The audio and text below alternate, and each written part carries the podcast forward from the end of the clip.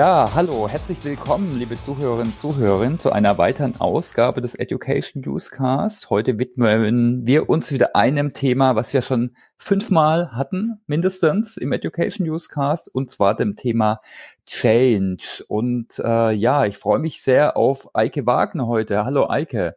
Hallo Thomas, grüß dich. Hallo, toll, dass du dir die Zeit nimmst. Ja, wir wollen heute schauen auf Good Practices, aber auch Mythen. Und da gibt's einige und da freue ich mich drauf. Wir hatten schon mal das Vergnügen vor, ich denke, so einem halben Jahr. Genau, und äh, vielleicht fangen wir einfach an. Eike, willst du dich einfach vorstellen? Wer bist du? Was machst du? Was war so deine Reise bis jetzt? Ähm, gerne, ich versuche es kurz zu machen, trotz meiner Persönlichkeit. Ähm, ich habe 1999 äh, die Chance gehabt, das Glück gehabt, im Rahmen meines Studiums Praktikum und Bachelorarbeit bei Daimler Chrysler den Merger zwischen den beiden Firmen zu begleiten, konnte beobachten, wie die diese Veränderung people-seitig angegangen sind, war damals in der Corporate University des Konzerns und habe da gemerkt, das ist super spannend, das möchte ich beruflich machen. Das heißt, ich habe in einer relativ frühen Phase am Ende des Studiums meine Berufung gefunden und die dann auch zum Beruf gemacht, mache also seit 1999 nichts anderes als Menschen, Teams, Organisationen bei Veränderungsprozessen zu begleiten. Und wie das so ist, wenn man das über 20 Jahre macht, ähm, sind die Themen, äh, die man begleitet, größer, spannender, finde ich persönlich. Aber der Mechanismus ist dann doch der gleiche. Menschen, Emotionen von Menschen. Wie kann ich diesen Prozess gestalten? Das ist das, was mich motiviert. Das ist das, was ich mache. Und das ist das, wo ich besser werden will. Weil Veränderungen haben wir ja nun genug in der Welt, in der Gesellschaft. Das vielleicht in Kürze. Nebenbei habe ich noch eine kleine Beratung, aber wir hatten ja ausgemacht, heute reden wir über Inhalte. Die verlinken wir natürlich für alle Interessierten in den Show Notes. Also wer sich da weiter informieren möchte, könnte natürlich äh, sehr gerne tun. Ja, wir wollen ja heute über Mythen reden oder auch so Mainstream Change, ne, was immer noch viele machen. Ja, wie immer im Leben, ne, ist es äh, gibt es viel, viele Schattierungen, aber ich finde es ganz gut, wenn man Sachen auch reflektiert, auch kritisch reflektiert Daher wollten wir da einfach mal drauf schauen. Ne? Ja. Sollen wir da mal anfangen? Ne? Da gibt es eine ganze Menge. Ne? Ein Statement wäre vielleicht einfach mal, kann ich mal in den Raum werfen, ja, es macht immer Sinn, mit einem Pilotprojekt zu starten, um mal im Kleinen auszuprobieren und dann schauen wir eben, äh, wie es funktioniert und dann tragen wir das in die große, weite Welt. Ja, ich gehe gleich gerne auf das Pilotprojekt ein. Ähm, vielleicht ein Wort, ja. was du benutzt hast, ähm, was ich auch gerne benutze, ist das Thema Mainstream Change.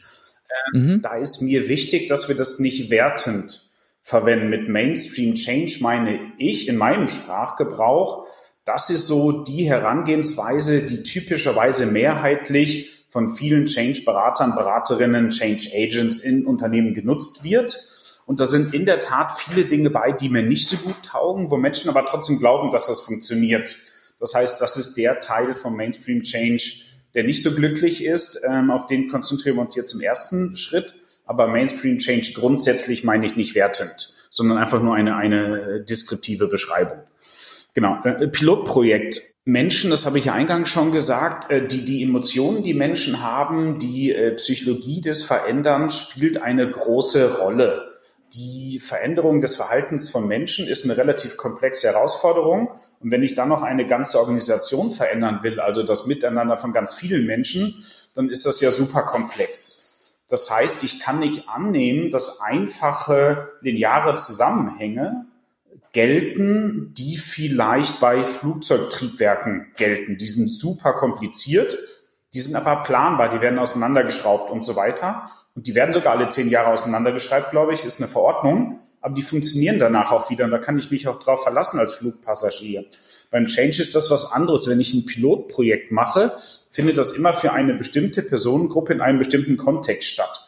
Da der Kontext super wichtig ist beim Verändern, kann ich eigentlich nie von dem einen Kontext und der einen Gruppe Menschen schließen, dass es bei einer anderen Gruppe auch funktioniert.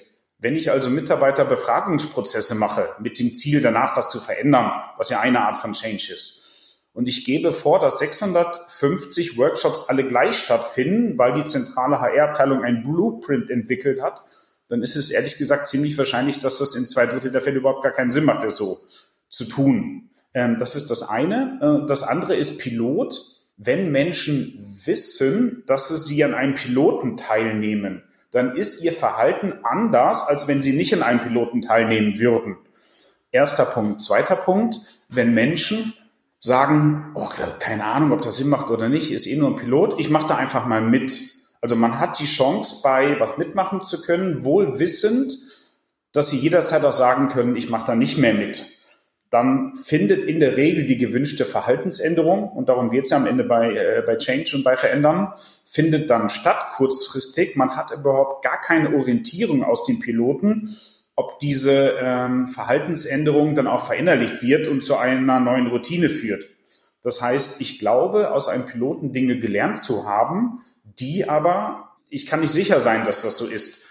Ergo kann ich den Piloten gleich weglassen. Und da gibt es ja am Rande noch diese kleine Anekdote von den Hawthorne-Experimenten, wo die dachten, wir machen das Licht heller, dann sind die alle produktiver. Die Geschichte kennen viele Zuhörer, ich finde es aber trotzdem spannend.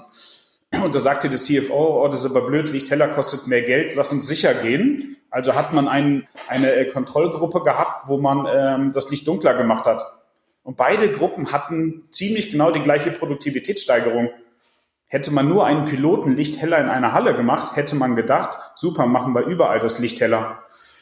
Also das sind so Dinge, wo ich sage, ein Gefühl dafür zu bekommen, was Sinn macht, bevor man überall alles sofort gleich macht, ist natürlich wichtig. Experimentieren, ausprobieren, gucken, was geht, ist auch wichtig, aber man sollte nicht diesen einen großen Piloten machen. Große Beratung, ich nenne jetzt keine Namen, weil ihr ja viele Zuhörer habt, äh, machen auch gerne mal, hey, wir schauen dir ein Werk an, kostenlos, gehen mit zehn Beratern drei Monate rein. Und wenn das funktioniert, machen wir die anderen äh, Werke. Ähm, das kostet dann X. Es ist ein super geiler Trick aber ich finde das unmoralisch, weil Menschenpsychologie funktioniert anders. Mm. Das ist vielleicht auch der erste Mythos. Genau. Mm. Ja, finde ich super. Und witzigerweise, ohne Witz, ich habe mir Hawthorne-Studien aufgeschrieben am Anfang, als du geredet hast. Also es ist äh, auch bei mir hochgekommen. Was ich mir auch noch aufgeschrieben habe, ist Placebo-Effekt. Ne? Das ja. kennt man ja auch aus der Medizin. Ist genau das Gleiche. Wenn irgendwas gemacht wird, dann äh, egal ob es ja, also kann das schon allein der Fokus darauf äh, einen Effekt haben. Äh, genau, ja. das wäre noch ein weiteres cool. Argument, weswegen ja. Pilotenverhalten äh, für Menschen im Piloten anders ist als danach. Okay, ja, das ist ein äh, prima Mythos und vielleicht auch eine gute Reflexion äh, der Herangehensweise. Ein nächster Punkt ist, äh, sind Stakeholder-Interviews, also Stakeholder-Maps, Stakeholder-Analysen ist auch so ein typisches Beratungsthema. Habe ich selbst auch schon ein paar Mal gemacht, natürlich. Ist immer hilfreich, ne? Wer, äh, wer sind also die Ansprechpartner, die theoretischen, äh, vielleicht noch mit so Zirkeln und verschiedenen Einflusskreisen, da gibt's so tolle Tools. Was ist denn daran äh, dein, deine kritische Reflexion? Also auch da gilt wieder, was ist die, also ist die Idee schon unwahrscheinlich oder kommt es darauf an, wie man es einsetzt? Das muss man auch immer unterscheiden. Hm. Also grundsätzlich bei Stakeholder-Interviews, ich spreche mit einem Menschen über seine Sicht auf eine Veränderung oder seine ähm, Idee, wie man eine Veränderung angehen könnte oder je nachdem, welchen Schwerpunkt man sinnvollerweise wählt, weil man als Berater, gerade wenn man, äh, also als externer Berater, als interner Berater genauso oder Beraterin jeweils natürlich, ähm, man kommt irgendwo neu rein und hat irgendwie das Gefühl, ich weiß noch gar nicht, wie das hier funktioniert. Man hat noch nicht so richtig so ein, ja, ein Gefühl, sage ich mal, für die Situation, ein Gespür. Ergo macht es natürlich total Sinn, einfach mal mit ein paar Menschen zu sprechen. Das kann man ja auch Stakeholder-Interviews nennen und das ist definitiv positiv.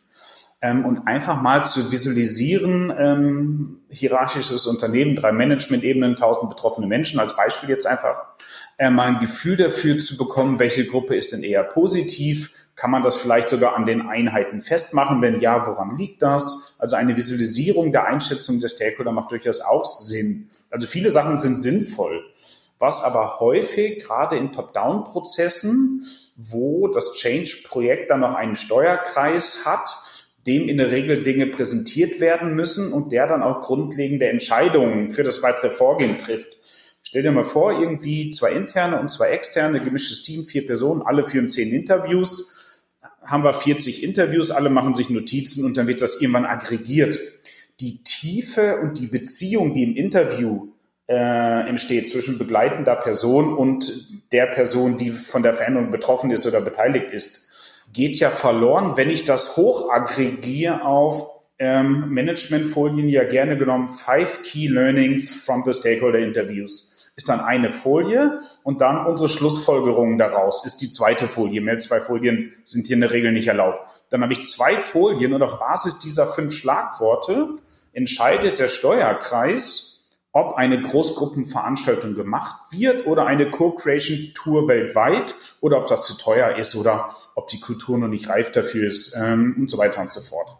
Und dann nimmt ein Changer oder eine Changerin diese Entscheidung des Steuerkreises, interpretiert die und setzt dann das um, was sie für richtig hält. Und jetzt kommt noch das Folgende. Diejenige, die das verantwortet, ist eine von den vielen, die die Gespräche geführt hat. Die ignoriert meist eh die Entscheidung und macht das, was sie für richtig hält, aber aus ihren zehn Gesprächen.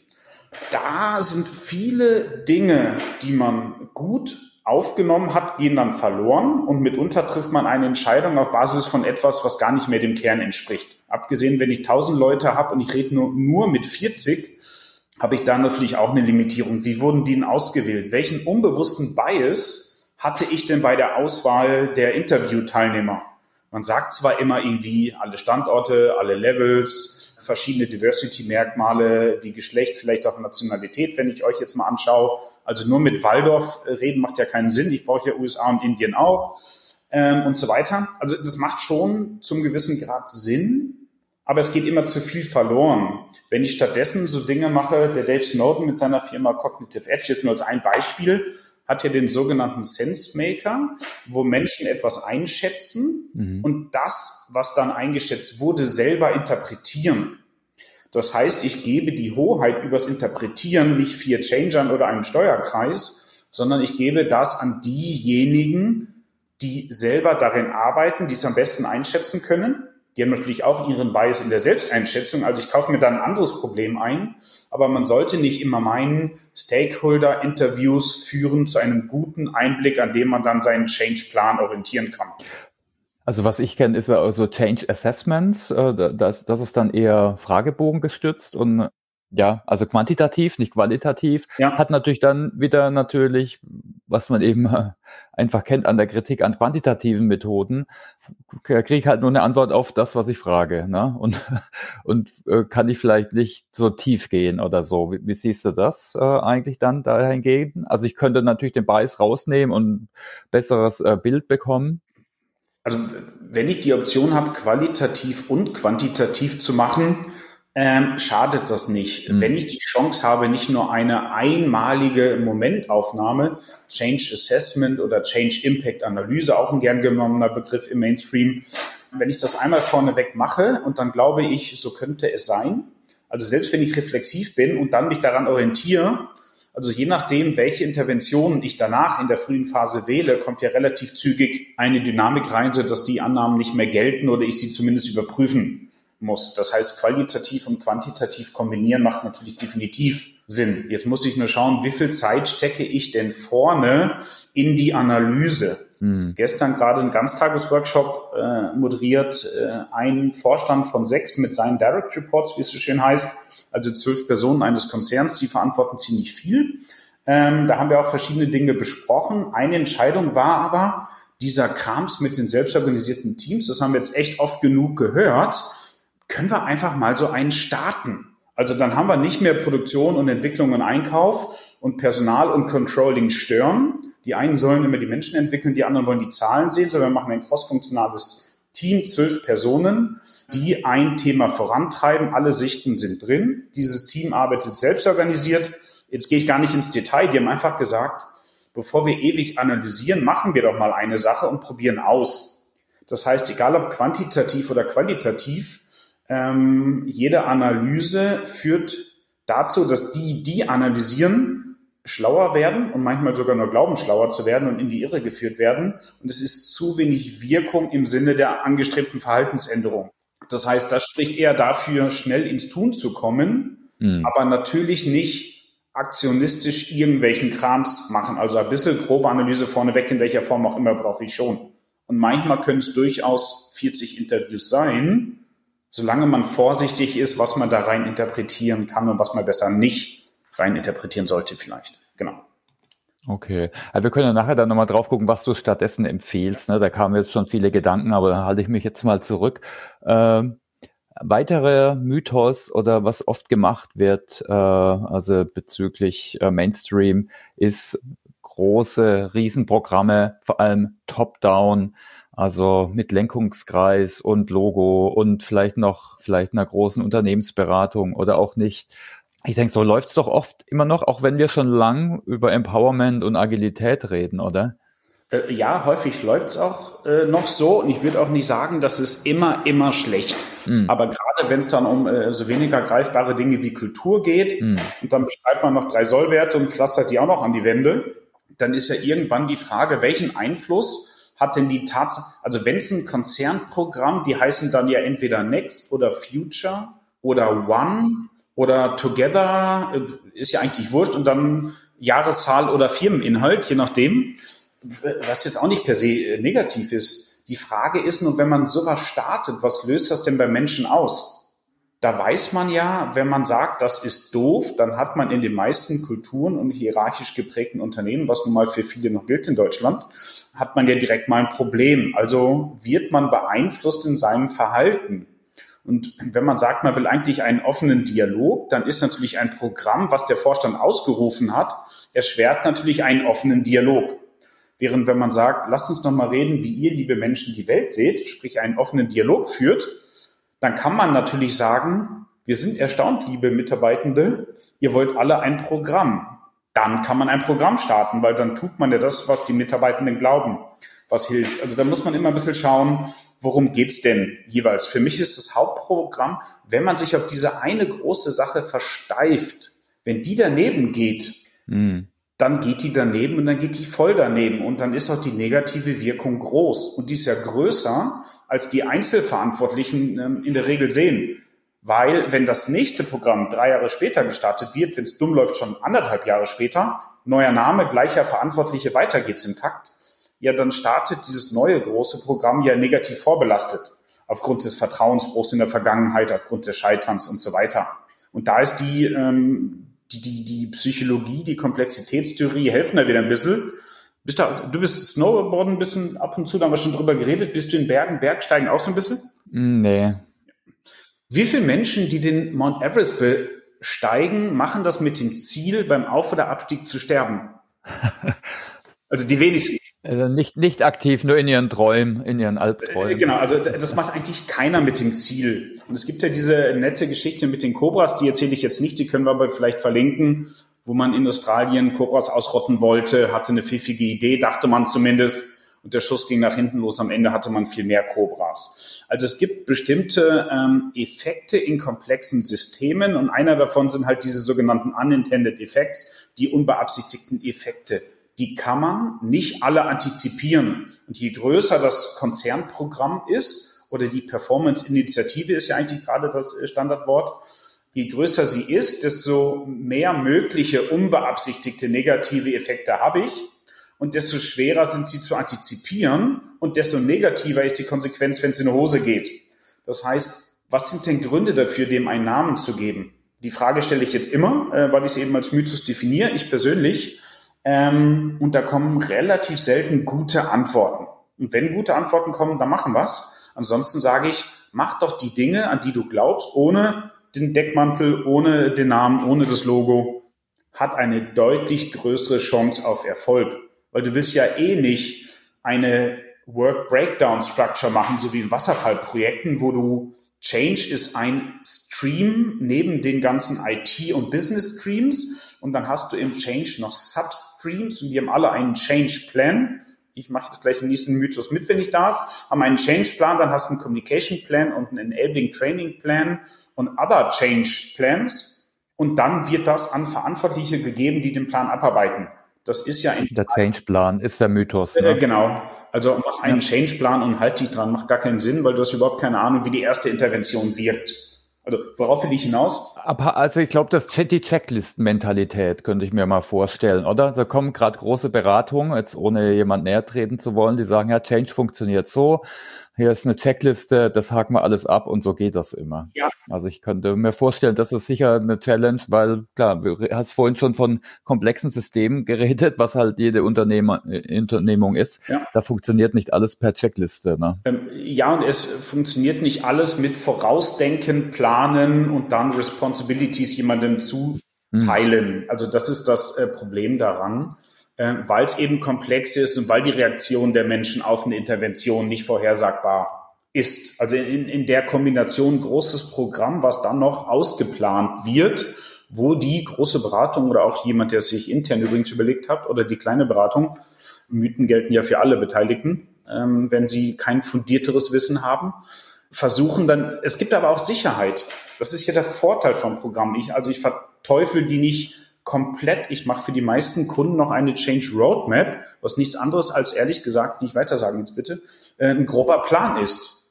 Also den, den mache ich schon. Es sind ja unter uns, ist okay. Ja, Wir sagen es nicht weiter. Zuhörer. nee, Spaß beiseite. Also eine gewisse Orientierung und Sicherheit ist schon sinnvoll. Also gerade wenn es eine umfassende Transformation ist, wo es auch um Kultur und die Einstellung der Menschen geht, ich kann ja nicht die heutige Kultur ignorieren. Ich muss ja da andocken, ja.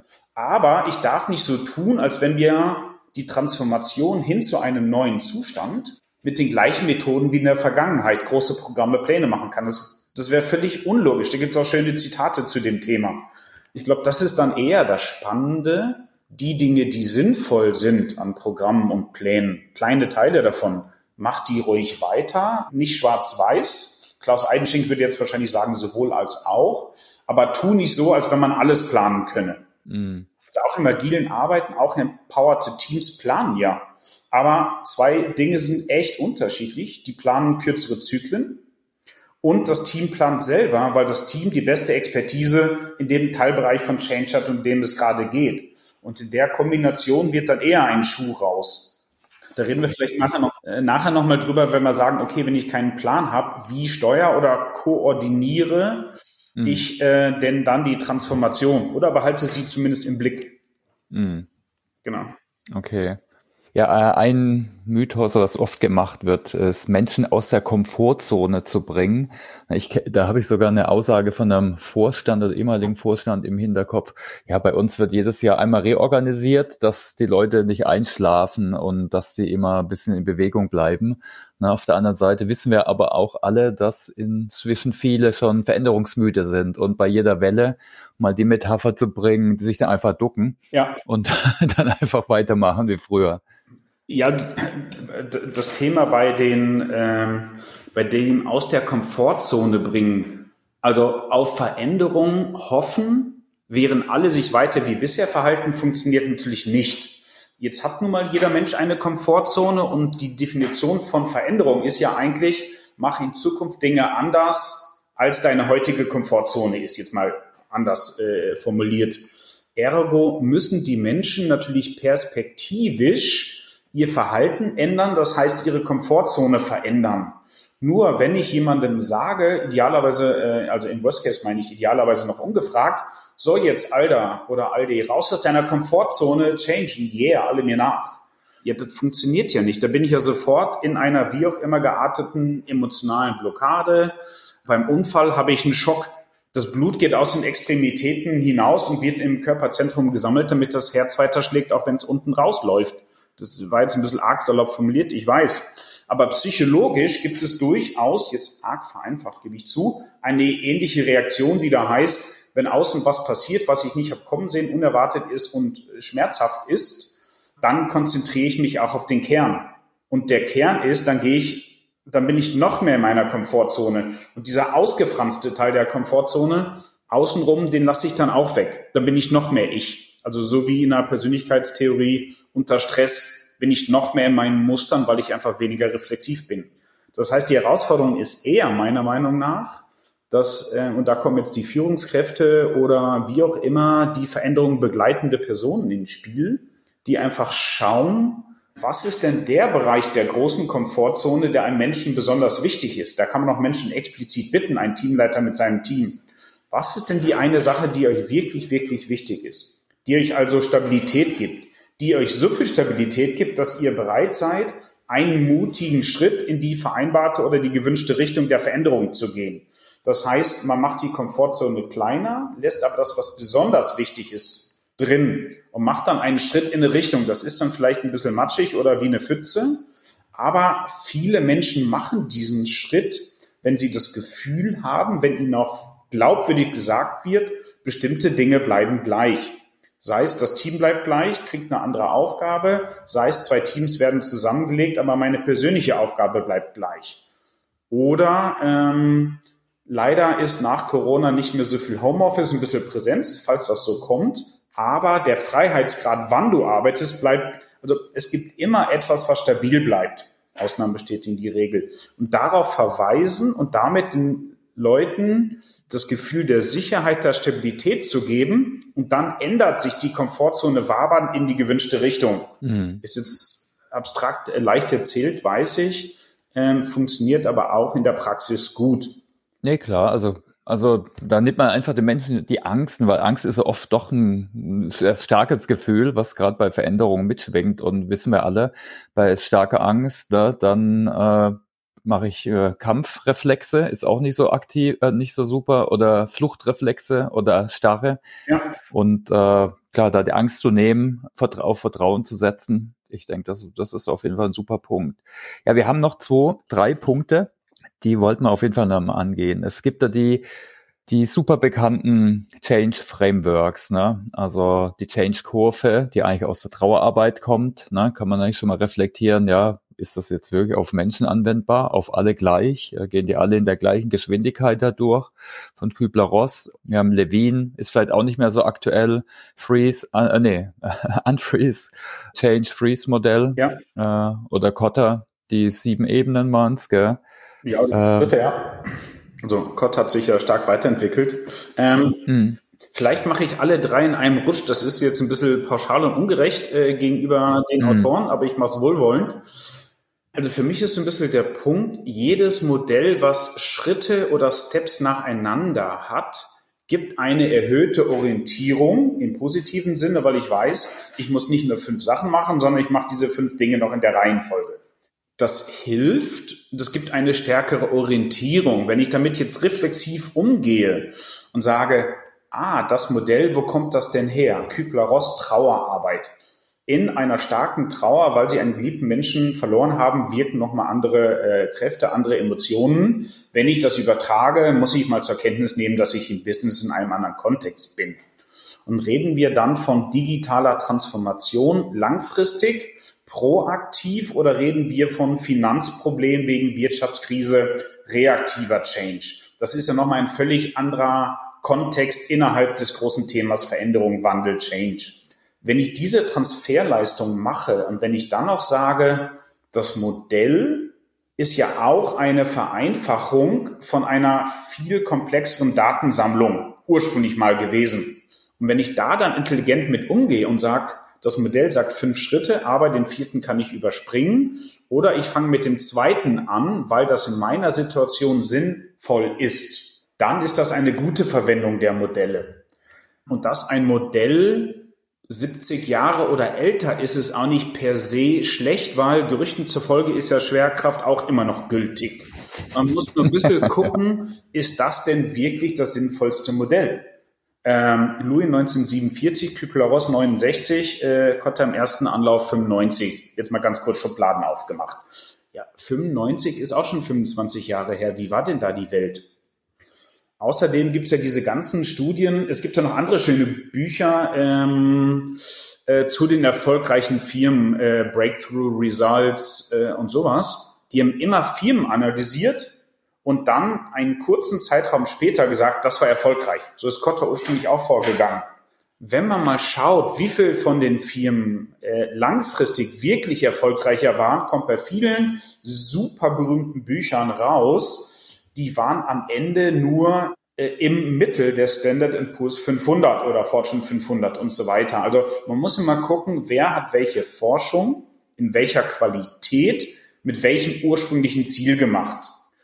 Und dann muss man ein bisschen Vorsicht genießen. Kotter ist ein gutes Beispiel. Ähm, Der Holger Ratgeber, der bei Kotta International arbeitet, ein Deutscher, hat gemeinsam mit Kotta ähm, das Buch Pinguin-Prinzip oder Our Iceberg is Melting geschrieben. Hm. Der hat im Prinzip gesagt, Kottas Schritte sind eine gute Orientierung und wenn ich das jetzt noch als Fabel verpacke, dann hilft es, obere und mittlere Führungskräfte dafür zu sensibilisieren mit dieser Story, dass eine Veränderung notwendig ist, auch wenn ihr das jetzt noch nicht glaubt. Und damit bringt man Menschen in den ersten, zweiten Schritt. Ja, das ist super hilfreich, deswegen verteufel ich das Modell nicht. Wenn man dann aber sagt, du brauchst einen Sense of Urgency, bevor du den zweiten Schritt Guiding Collision oder ähnliches machen kannst, dann haben wir natürlich ein Thema, weil die Urgency ist bei bestimmten Unternehmen nicht da, die ist auch noch nicht sichtbar, die müsste man sehr konstruieren. Wieso macht man denn nicht einen Sense of Enthusiasm, wo man dann sagt, die Leute sind, finden es okay, wie es gerade ist, aber die sagen, es wäre noch viel, viel, viel cooler, geiler, was auch immer dann so normale menschliche Worte sind. Und deswegen machen wir da jetzt mit. Es muss ja nicht immer aus einer Krise raus sein. Und wenn ich nicht aus der Krise raus handle, brauche ich auch kein äh, Sense of Urgency oder eine Burning Plattform war eine Weile auch eine Metapher. Mm, Burning, yeah. Burning Plattform ist so wie raus aus Komfortzone. Ja, und wenn die Leute Angst haben, dann probieren die garantiert nicht mutig Neues aus. Aber ohne Ausprobieren kein Lernen. Und ohne Lernen kein Verändern. Das Thema hatten wir auch schon mal irgendwann. Ähm, also das, das finde ich immer so schwierig daran, wenn man sich da so ganz konkret dran orientiert. Und dieses Lewin Freeze, ja, zum Freezen kommt man ja nicht. Also erstens kommt meist das nächste Konzernprogramm unsinnigerweise, siehe der andere Mythos. Ähm, und außerdem ist die Welt so dynamisch. Auch große Konzerne sind hm. viel flexibler geworden. Die Einheiten sind Gott sei Dank etwas flexibler unterwegs. Das heißt, ich habe ja gar nicht mehr den einen Change. Das überlappt sich ja alles. Das heißt, damit sind die Modelle nur noch eingeschränkt geeignet, weil die Welt ganz anders ist, in der sich Organisationen bewegen. Genau. Aber lass uns zu Lösungen kommen, sonst reden wir wieder Probleme. Ja, genau, wollte ich schon die ganze Zeit nachfragen. Genau, dann lass uns mal gucken, was, was empfiehlst du denn äh, jetzt? Äh, haben wir, ich finde es wichtig, gut, äh, kritisch zu reflektieren, aber schon auch zu sagen, okay, ist nicht alles Schrott. Also die haben schon ihre Berechtigung oder können einen guten, äh, äh, sinnvoll genutzt werden. Aber lass uns mal auf Good Practices schauen. Jetzt jetzt mache ich was Unsinniges. Ich sage ganz kurz äh, nochmal ein Bad Practice, aber switche das dann direkt. Okay. Weil eins habe ich noch vergessen. Okay. Ist mir heute Morgen aber eingefallen. Oft ist dieses, äh, wir brauchen einen Mindset-Change. Ist auch gerade auf LinkedIn wild diskutiert. Cloud-Mindset. Hm? Ihr, ihr, Cloud -Mindset. große äh, Thema Cloud-Mindset.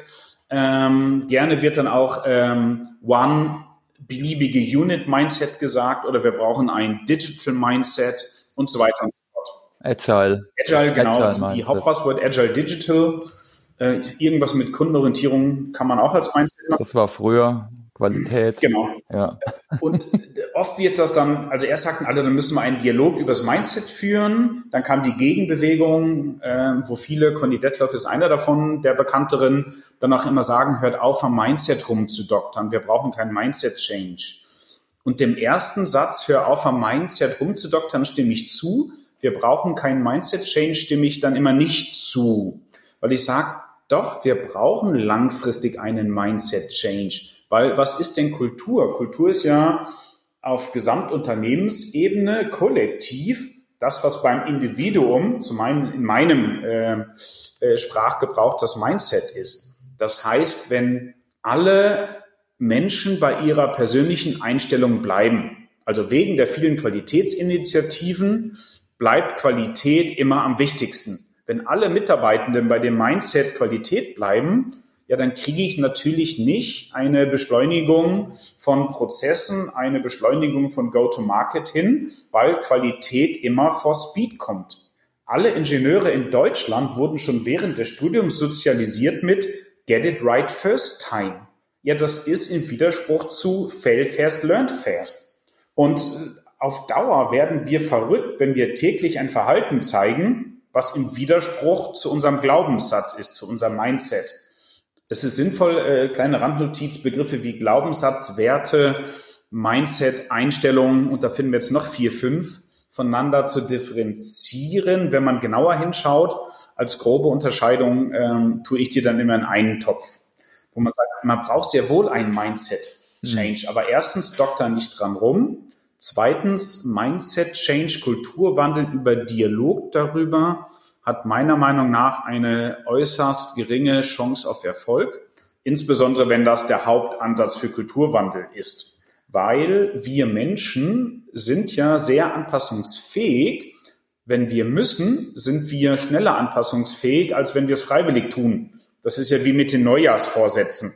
Also natürlich kann ich mir eine Verhaltensänderung proaktiv vornehmen, aber ich muss mir gut überlegen, wie ich mich, ich will das ja von Herzen, aber wie bringe ich mich selber dazu, das wirklich zu machen? Da werde ich auch äh, Rahmenbedingungen ändern müssen. Wenn ich den Sport immer nach der Arbeit machen will und der Chef war wieder doof oder die Kundin oder was auch immer, ja, da bin ich frustriert und raff mich nicht auf. Also muss ich meine Routine ändern und Sport morgens machen. Banales Beispiel. Und dann ist jetzt, also weg vom, was funktioniert nicht. Mindset rumdoktern sollte man nicht, moralisch. Mindset-Veränderung nur oder primär durch Dialog funktioniert nicht. Wenn ich aber sage, wir wollen mehr Cloud-Mindset, bei vielen Softwareherstellern oder IT-Abteilungen in Firmen gerade der Fall. Äh, gerade zwei Kunden, die wir genau dabei begleiten. Wenn ich mehr Kundenorientierung als Einstellung will, damit Entwickler beim Autobauer nicht entwickeln, was sie können, sondern entwickeln, was der Kunde wirklich braucht. Da kann ich natürlich quatschen und quatschen oder ich organisiere Termine, wo Entwickler und Kunden in direkten Kontakt kommen. Also ich suche ein Format, ein Meeting-Format, wo ich die zusammenbringe und überall, wo wir das machen durften, hatten die Menschen aus dem Unternehmen Aha-Effekte, wo die sagen, boah, Kacke, das findet der doof, das ist doch das beste Feature in unserem Auto und das will der, hätte ich nie gedacht.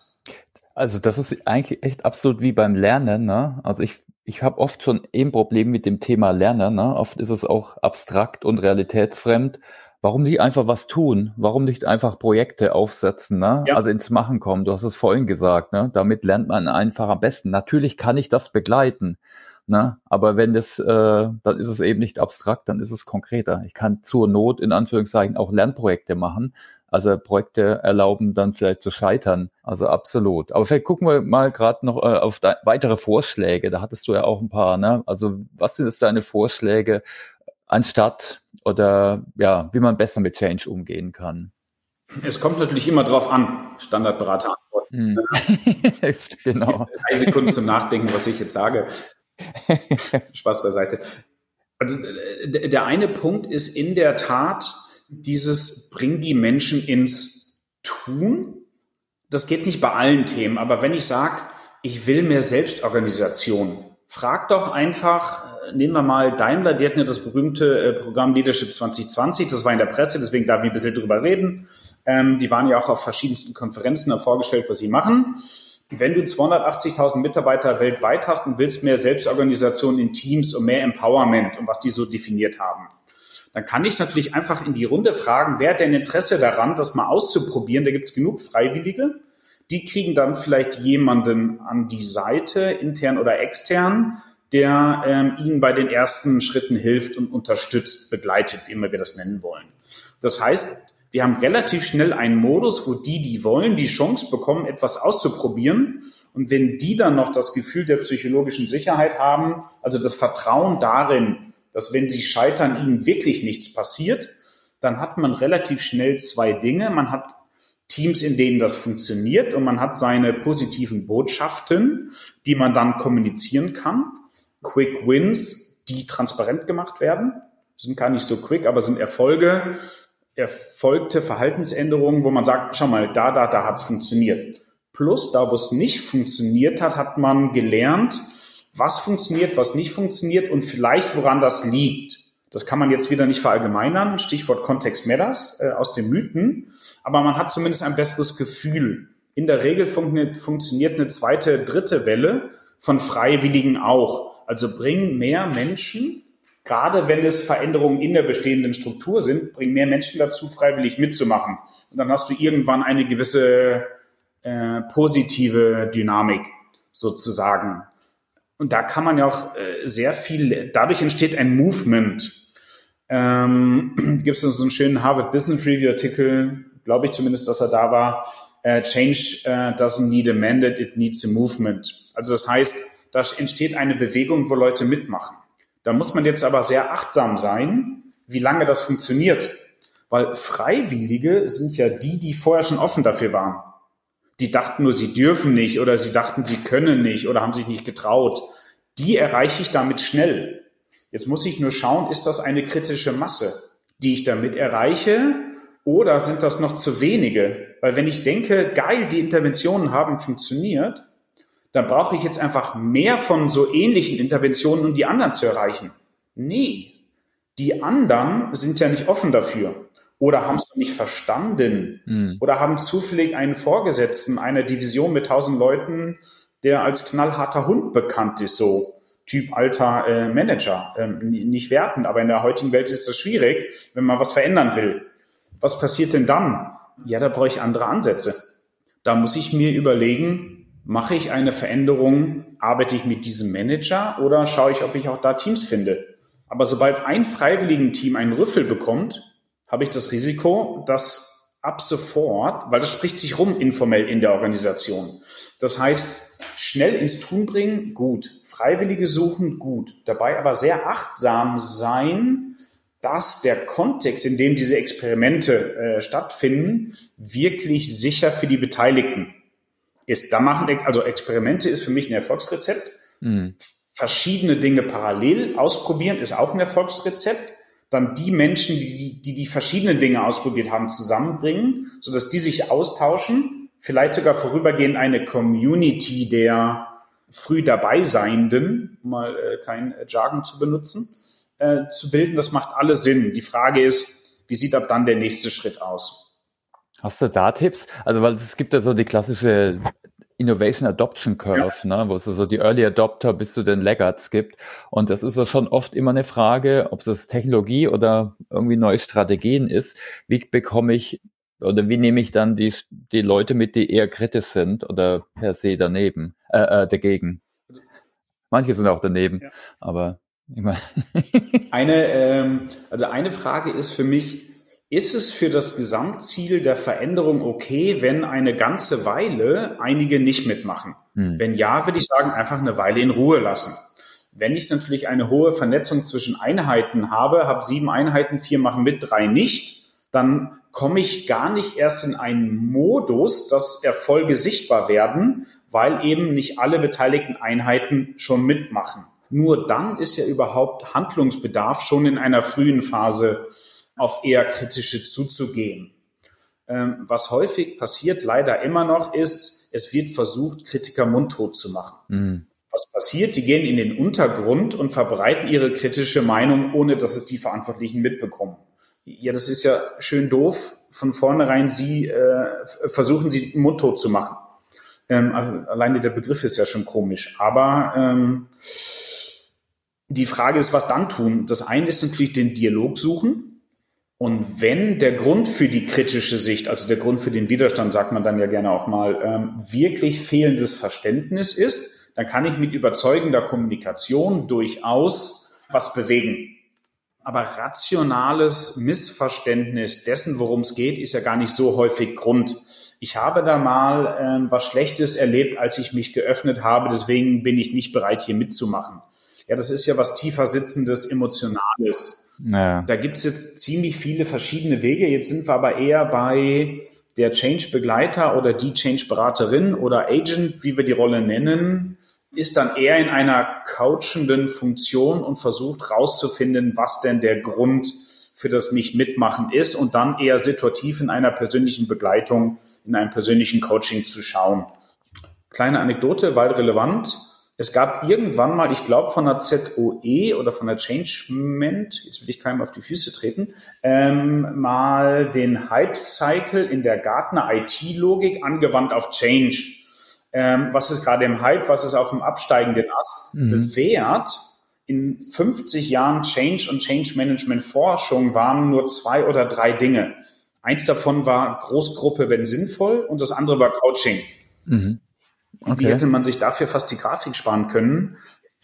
es ging eher um die Hypes auf der linken Seite damals, glaube ich. Ja. Aber das Spannende ist eher, alles andere ist kontextspezifisch. Mhm. Was auch immer funktioniert, ist Transparenz. Also das funktioniert sogar mit Abstand am besten. Mhm. Macht Transparenz, wer schon alles probiert, wer schon alles dabei ist. Weil manche Menschen reagieren auf, oh, der ist dabei, da will ich auch dabei sein, weil den wollte ich mal kennenlernen. Oder hätte ich nie gedacht, dass der schon dabei ist. Oder die, also viele verschiedene Dynamiken einfach transparent machen, wer dabei ist. Dann transparent machen, welche Themen werden denn angegangen. Wie es gibt schon Teams, die wirklich versucht haben, Produktion, Einkauf und Entwicklung crossfunktional zu bearbeiten. In USA ist ja spannend. Ja, dann machen wir das doch hier in Deutschland jetzt auch endlich. Also Transparenz und zwar in verschiedenen Facetten. Wer ist dabei? Was wird gemacht? Was hat man daraus gelernt? Also nicht nur welche Aktivitäten, sondern auch welche Learnings. Ähm, die zu schaffen hat, ist ja eigentlich ein No-Brainer, aber dann doch erstaunliche Effekte für viele Manager.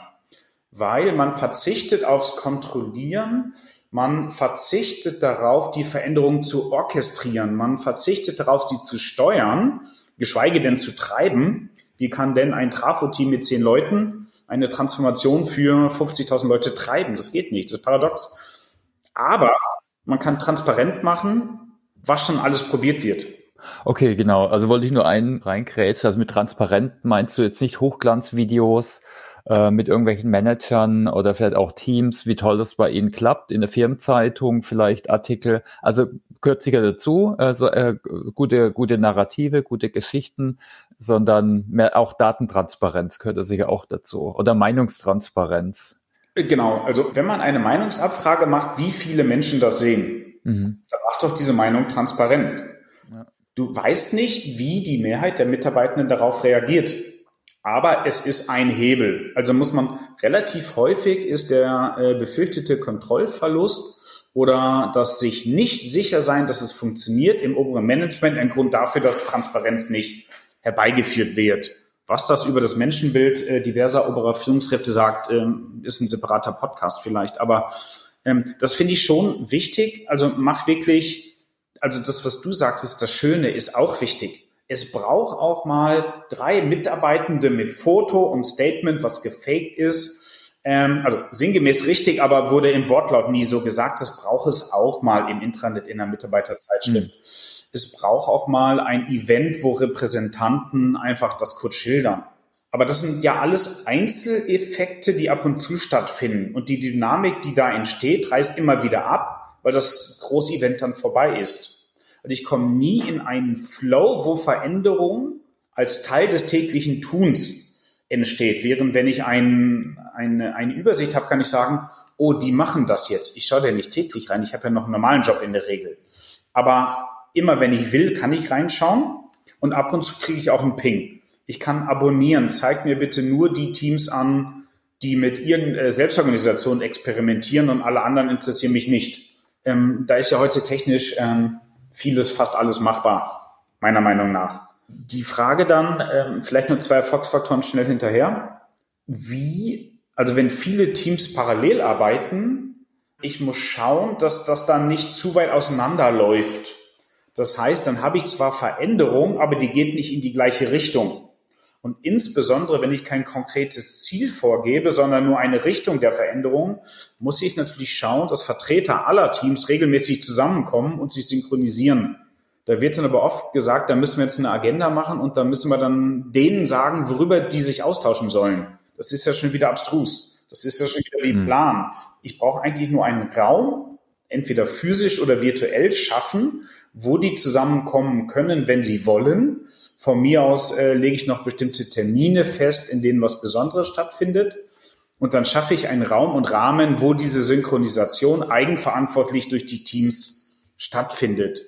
Weil wer sich Zeit nimmt, einen Teil der Veränderung zu bearbeiten, der nimmt sich auch Zeit rauszufinden, was andere machen. Weil wer verändern will, will in der Regel lernen. Das ist ja fast das Gleiche. Ähm, jetzt mal Schublade. Ähm, also das ist super wichtig, dass man auf geeignete Art und Weise eine, einen Austausch, eine Synchronisation dieser Teams organisiert. Und das Zweite, was meiner Meinung nach noch wichtig ist, wenn man nicht eine grobe gemeinsame Idee hat, welche Themen alles in diesen Transformationsprozess reingehören, dann wird es auch schwierig. Da müssen ja alle von Null überlegen, was könnte ich denn jetzt machen? Da habe ich ja eine Barriere mehr als nötig im Transformationsprozess drin. Wenn ich aber sage, ich erstelle einen Backlog, äh, einen Anforderungskatalog, grob in Anlehnung an Scrum, nicht eins zu eins, aber von der Idee her, wo ich mal aufschreibe, welche Veränderungen voraussichtlich notwendig sein werden, um das große Ziel, die Vision, die Big Opportunity, sagte Kotta in seinem Zwischenbuch irgendwann, zu realisieren. Da haben wir sehr, sehr, sehr gute Erfahrungen gemacht und das geht in Corona-Zeiten dank digital deutlich besser, weil einfach viele Menschen, das können auch 200 sein, am gleichen Whiteboard sitzen und einfach in eine vorgegebene Struktur, bei uns sind es sechs Felder, andere nutzen andere Tools, eintragen, was sie glauben. Und da kommt raus, wir müssen Führungskräfte befähigen, da kommt raus, wir müssen das Controlling verschlanken, da kommt raus, was auch immer. Also wirklich konkrete kleine Dinge, die teilweise nicht zusammenpassen. Aber man sammelt, man schaut, wo Widersprüche sind, man macht einen Folgetermin, wo man die Widersprüche diskutiert. Während die Widersprüche noch diskutiert werden, können aber Themen, bei denen Einigkeit besteht, bereits bearbeitet werden. Also das heißt, Analyse und Planung wird auf das Minimum reduziert. Bei Daimler hieß es früher beim Smart, glaube ich, reduced to the max. Das heißt, nur das unbedingt Erforderliche, die einen kommen ins Tun und die anderen machen eine vertiefende Analyse. So habe ich eine, nehme ich die Linearität aus dem Change raus. Genau. Also ein, ein Punkt, der mir vorhin nur noch hochgepoppt ist, den wollte ich nur noch mal reinwerfen, ist gerade für Transparenz und einige der Punkte, die du jetzt genannt hast, ne, da gibt es natürlich auch einige digitale Tools, die da echt helfen können. Und inzwischen zum Glück hat sich ja sowas wie so Enterprise Social Networks gerade für kommunikative Transparenz, äh, wo jeder reingucken kann und diskutieren. Äh, ja. Hat sich inzwischen mehr und mehr durchgesetzt. Wir haben jetzt einige Punkte hier besprochen. Äh, hast du vielleicht noch eins oder zwei oder bezüglich Good Practices. Natürlich könnte man da, ich denke, da fallen uns sicher noch viele weitere ein. Okay. Also eins wäre mir noch wichtig. Äh, mhm. Ich behaupte jetzt mal als steile These 92 Prozent, willkürlich äh, die Zahl einfach nur hochgegriffen. 92 Prozent aller Veränderungsprozesse, also größeren Transformationen, scheitern am mangelnden Commitment der Führungskräfte. Mhm. Paradoxerweise gibt es in fast allen dieser äh, Vorhaben irgendwelche Berichte, dass sie sich einig waren, mitunter sogar signierte Werteposter und keine Ahnung was. Also es scheitert nicht am verbalen Commitment. Das ist aber eher, gerade in hierarchischen Unternehmen, von denen es ja noch viele gibt, eher sowas wie ein Lippenbekenntnis gewesen. Ein Nein sagen ist nicht okay. Es gibt dann noch dieses Konzept des Disagree und Commit. Da könnten wir mal separat drüber reden. Aber wirklich ein echtes Commitment ähm, in der frühen Phase der oberen Führungsmannschaft Erstens, zweitens basierend auf einem wirklichen Verständnis, zu was sie sich da gerade committed haben. Und drittens auch Commitment zu der eigenen Verhaltensänderung, sofern sie notwendig ist für diese Transformation. Also diese drei Dinge im Einklang, immer unter dem Schlagwort Commitment oberes Management bei mir oder obere Führungskräfte, oberes Leadership Team, ist meiner Meinung nach der mit am stärksten vernachlässigste äh, Faktor in Change-Prozessen. Mhm.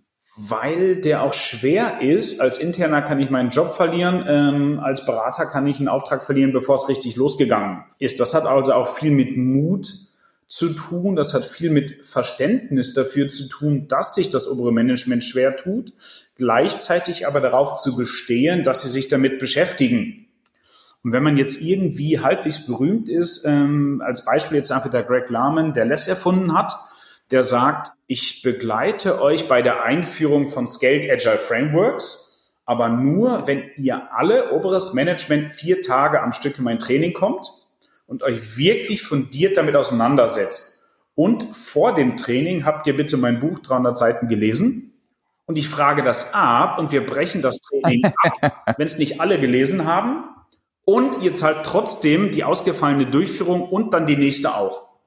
Also ist ein Gerücht, ich weiß nicht, ob die Geschichte so stimmt, wurde aber von zwei Personen an mich herangetragen. Und das finde ich dahingehend souverän, dass er sagt, wenn die nicht verstanden, ey, wir wollen agile Transformation. Jo, sind wir dabei. Die wissen doch gar nicht, was das bedeutet. Also, das wissen schon einige, vielleicht auch viele mittlerweile, aber immer noch zu wenige. Und das ist für mich echt einer der Hauptgründe, darauf zu bestehen, mutig zu bestehen, egal ob intern oder extern als Change-Begleiter, halte ich für extrem wichtig. Genau. Okay, also das waren das ganz, ganz viele Tipps, äh, was man machen kann, wie man rangehen kann. sagen wir mal, ich bin jetzt äh, im Personalbereich oder ich bin Berater. Was würdest du denn äh, jetzt jemand raten? Also wie fangen wir jetzt an? Also ich stehe jetzt vielleicht fast wie, wie, wie vor dem Berg ne, von ganz vielen tollen Ideen. Klar, ich sollte mich reflektieren immer, auch wie ich rangehe an Veränderungsprojekte. Aber hast du da ein, zwei Tipps noch, erste Schritte? Also das ist teilweise jetzt eine Wiederholung, Zusammenfassung, äh, vielleicht auch mhm. ein neuer Punkt. Also für mich ist wichtig der Hauptpunkt, ähm, wir haben ja eben noch mal über Glaubenssätze oder Narrative geredet. Also im Wesentlichen kommt Change von Machen. Mhm. Also wenn ich nicht anfange, egal wie, wenn ich nicht anfange, dann passiert mal nichts. Das ist mal das eine. Wenn ich zu verkopft rangehe, zu viele Eventualitäten überlege, dann zögere ich das. Ich finde immer wieder neue Gründe, nicht anzufangen. Also einfach mal machen ist für mich das eine. Wir haben zwei nette Tools, äh, die ich finde, ähm, und Kunden bestätigen das, wo ich sage, schreib doch mal auf, was die Probleme sind heute. Wenn du keine findest, mach keinen Change und wenn du welche hast, kannst du damit rumlaufen. Beschreib doch mal, welche zukünftige Welt du dir wünschst, also welche Chance du realisieren willst. Wir nennen das Purpose Canvas, weil Purpose Hip ist, eigentlich geht es gar nicht um Purpose. Das auszufüllen dauert eine Stunde, wenn man es zu zehn macht und man hat direkt mal so einen Effekt, ticken wir ähnlich oder nicht. Und egal was rauskommt, wir ticken ähnlich, lass uns weitermachen oder wir sind uns ja noch völlig uneins, wir müssen erstmal klären, wie wir die Situation wahrnehmen. Das funktioniert sehr gut. Das ist aber nur ein Fortschritt für das, was ich Organization Canvas nenne. Also etwas, wo ich sage, bring mal alle Menschen zusammen, nicht alle, also repräsentativ genug Menschen zusammen. Und das kann man auch informell mit seinem Netzwerk machen als Changer, als Personaler. Da muss man nicht in der Verantwortung sein. Bring mal ein paar Menschen zusammen und schreib mal strukturiert auf, welche Dinge könnten wir verändern, um das Unternehmen proaktiv, ohne Mandat in der frühen Phase, so zu gestalten. Das ist dann ein informeller Backlog. Und da sind manche Dinge bei, wo einige sagen, oh Gott, oh Gott, das ist bei uns nicht erlaubt. Ja, ignoriere die. Das sind aber immer Dinge bei, wo man heute, morgen, übermorgen starten kann. Und pick dir diese kleinen Dinge raus und mach die. Das fällt dann so in diese äh, Kategorie Change Hacks, Work Hacks, ähm, und so weiter. Äh, Gibt es auch eine Menge Webseiten äh, zu. Oder such dir dann freiwilligen Teams, die da mitmachen. Also das heißt, verschaff dir einen Überblick der Probleme und der Chancen. Erster Schritt, weil dann bist du immer aussagefähig, warum du das tust, was du tust und wozu du es tust. Dann verschaff dir einen Überblick, was man machen könnte, konjunktiv. Mach gar nicht lange rum, pick dir eins raus und mach das. Und wenn, wenn du irgendwie Budgetverantwortung hast und äh, obere Führungskraft bist, dann oder als Personaler schnapp dir äh, jemanden, von dem du glaubst, dass er offen ist und starte einzelne Aktionen oder starte erste Teams. Also komm schnell parallel ins Tun. Das sind die drei Dinge, wo ich sage, wenn es jetzt nicht ein extrem tox toxisches Unternehmen ist, dann funktioniert das eigentlich immer. Das ist so ein schöner Aufruf und eine gute Zusammenfassung und ist, ich denke, auch eine super Überleitung zu unserer nächsten äh, Rubrik. Was ist denn dein Narrativ zu Change? Geht es so in die Richtung, Change kommt von Machen? Äh, ja, eins äh, definitiv, Change kommt von Machen, hat die auf LinkedIn schon mal geschrieben. Mhm. Das zweite ist aber äh, das Thema Stabilität oder Sicherheit. Also gib den Menschen das Gefühl, dass sie nicht ins Bodenlöse stürzen, sondern sag ihnen, was bleibt und dann ermutige sie. Also es kommt vom Machen, aber es fängt keiner mit Machen an, wenn er oder sie nicht das Gefühl hat, es gibt eine gewisse Sicherheit. Also wirklich, versuch sie nicht aus der Komfortzone zu bringen, äh, bitte sie aus einer sicheren Position einen mutigen Schritt zu machen. Also die beiden Dinge machen und Stabilität oder Sicherheit mhm. hängen zusammen. Und das dritte ist, je größer das Unternehmen, je größer der Change, versucht gar nicht erst ihn zu planen, also weg mit Plan Change. Man kann ihn geplant initiieren, aber Change ist emergent. Also schaff einen Rahmen, wo Freiwillige machen, dann entsteht Change, ohne dass du die Energie aufbringen musst. Das ist wie beim Führen, wenn du Mitarbeiter sagst, was er machen soll, dann musst du kontrollieren, ob er es gemacht hast. Wenn du ihn mit Fragen führst und sensibilisierst, ist die Energie beim Mitarbeiter und der kommt ab und zu zu dir und sagt, Chef, Chefin, ich habe das und das gemacht. Und dann lobst du ihn und der Mitarbeiter bringt gerne die Energie auf, ist im Flow und du sparst Energie. Also du kämpfst nicht gegen deine Mitarbeitenden oder gegen den Widerstand, sondern du bringst die Energie in die richtige Richtung. Genau, also im Prinzip machen Stabilität und Emergenz. Klingt ein bisschen paradox. Ähm, ich kann gerne auch in den äh, Notes äh, nochmal äh, den Link zu dem Beitrag da mal schreiben. Okay, super, ja. ja ein Narrativ. Cool, okay. Deine Lieblings-Change-Hacks. Also eigentlich hast du da jetzt schon extrem viel gesagt dazu, oder? Ja, das sind eigentlich das kommt immer auf die Situation an. Einige ja. der Narrative sind eigentlich meine Hacks. Macht ist der Hauptpunkt. Hm. Und äh, wie sieht es mit dir selbst aus? Was ist denn auf deiner To-Learn oder To-Change-Liste persönlich derzeit? Außer jetzt äh, immer, wenn es geht, äh, in den Powder zu gehen? Ähm, ja, also man kann es sehr gut kombinieren. Ich habe jetzt ein großes Problem. Ähm, wir machen zwar einen Podcast, weil viele Menschen Podcasts hören. Ich kann aber äh, auditiv nicht wirklich gut lernen, eigentlich gar nicht. Mhm. Ähm, das heißt, ich kann leider nicht im Sessel Podcasts hören, wie viele. Ähm, deswegen bin ich beim Lernen eher oldschool. Das heißt, ähm, lesen oder äh, noch besser ein Bild haben und interpretieren. Ich mache es immer so, die Liste, die ich habe, ist relativ lang und ich schaue dann je nach Laune opportunistisch, ob ich mir was Kleines oder was Großes rausnehme. Ein Punkt auf der Liste, ähm, das ist jetzt nicht Thema, sondern eher wie lerne ich schon. Ein Thema ist in der Tat das neue Buch von Kotter. Mhm. Ähm, weil wenn man jemanden äh, für Teile ähm, seines Werks oder eher was andere dann damit machen, kritisiert, finde ich es immer wichtig, sich auch mit der Weiterentwicklung äh, der Gedanken dieser Menschen zu beschäftigen ähm, er hatte sein erstes Buch, viele Bücher. Er hatte dann Accelerate, wo er schon einen neuen Spin reingebracht hat. Und mhm. er hat jetzt in seinem neuen Buch Change einfach nochmal dieses Thrive und Survive als zwei parallele Dinge. Also das ist für mich Richtung Ambidextrie. Also äh, Kotta lesen steht bei mir oben auf dem auf dem Zettel ähm, der Klaus Eidenschink hier aus München mit seiner Metatheorie der Veränderung äh, hat ein neues Buch geschrieben über Organisationsdynamik und wie man die verändern kann. Ähm, da steht auf meinem Zettel, Klaus hier vor Zuhörern, Entschuldigung, dass äh, ich auf das zugeschickte Buch damals nicht reagiert hatte. Das haben wir kurz erlaubt, Thomas. Genau, also Klaus Eidenstings Buch und die Metatheorie der Veränderung ist eine tolle Webseite. Da kann man so zehn Minuten reinlesen und hat immer einen Stimulus, über den ich nochmal drei Tage, äh, drei Stunden nachdenken muss. Äh, steht oben auf der Liste. Und eigentlich alles, was mit Komplexitätstheorie zu tun hat. Also die Werke, äh, die Publikationen von äh, Dave Snowden, mhm. ähm, Entwickler des äh, Canavian oder Cinefin Frameworks, hat gerade was im Rahmen der Corona-Krise mit und für die EU publiziert. Ähm, da einfach auf dem aktuellen Stand bleiben, immer tiefer reingehen. Aber alles, was irgendwie Viable Systems Model, ähm, Systemtheorie, da nochmal genauer reinzugehen das, was der Stefan Kühl äh, publiziert, äh, finde ich ganz spannend. Ähm, was in die Richtung geht, sind immer teilweise auch provokative Statements bei, die er, glaube ich, gar nicht provokativ meint. Der meint die Inhalte wirklich so, wie es da steht und andere fühlen sich provoziert. Finde ich für eine Dynamik ganz spannend. Ähm, das sind so ein paar Dinge, die ich gerade ähm, mache. Vielleicht noch, ah, wichtig noch Verhaltensökonomie. Mhm. Äh, es gibt ja einen Grund, warum äh, zwei Nobelpreise in den letzten Jahren ähm, an Verhaltensökonomen gegangen sind mit äh, an Richard Thaler mit Nudge und an äh, Kahnemann mit schnelles, langsames Denken. Mhm. Ähm, insbesondere das letzte ein sehr langes, ausführliches Werk. Aber Verhaltensökonomie im Sinne von, wir sind halt nicht rational, es gibt über 150 Biases, die uns unbewusst beeinflussen.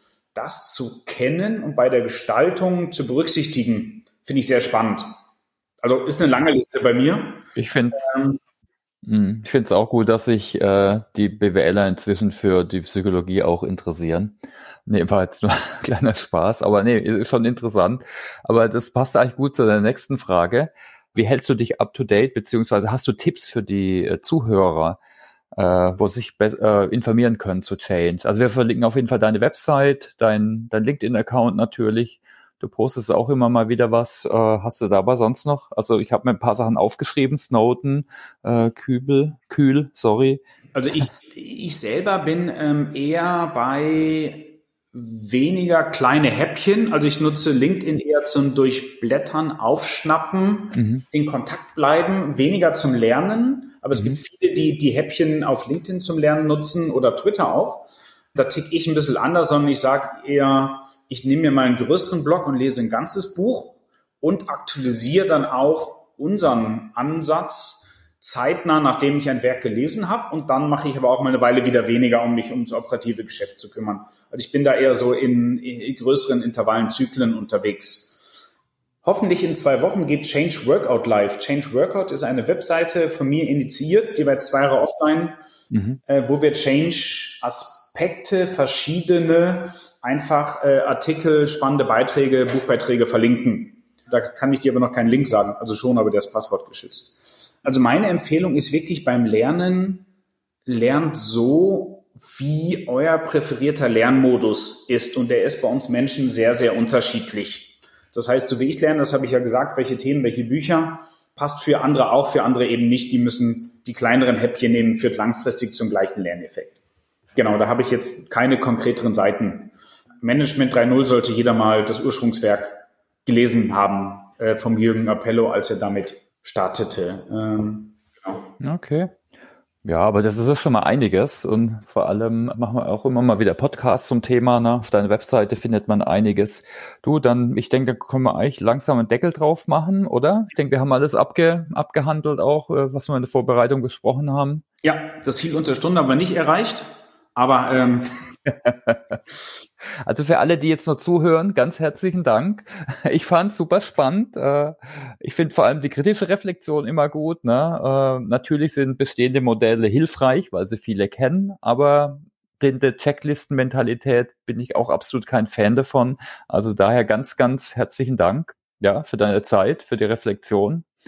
Und für alle Hörer und Hörerinnen äh, einen schönen weiteren Tag euch noch. Wir freuen uns natürlich über Feedback, gern auf LinkedIn oder äh, anderen Kanälen, äh, Twitter und so weiter. Und ja, wir wünschen euch viel Erfolg beim Verändern und beim Lernen weiterhin. Und dir ganz herzlichen Dank nochmal, Eike. Gerne. Ähm, ja, von mir auch. Ähm, viel Spaß beim Lernen, viel Spaß beim äh, Weiterentwickeln und dank dir, Thomas, dass ich die Chance hatte. Und auf bald. Und ich habe natürlich euren Podcast eben vergessen. Da lerne ich natürlich. Ja, das ist der einzige gut. Podcast, der ich höre. also. Schon okay. ciao, ciao.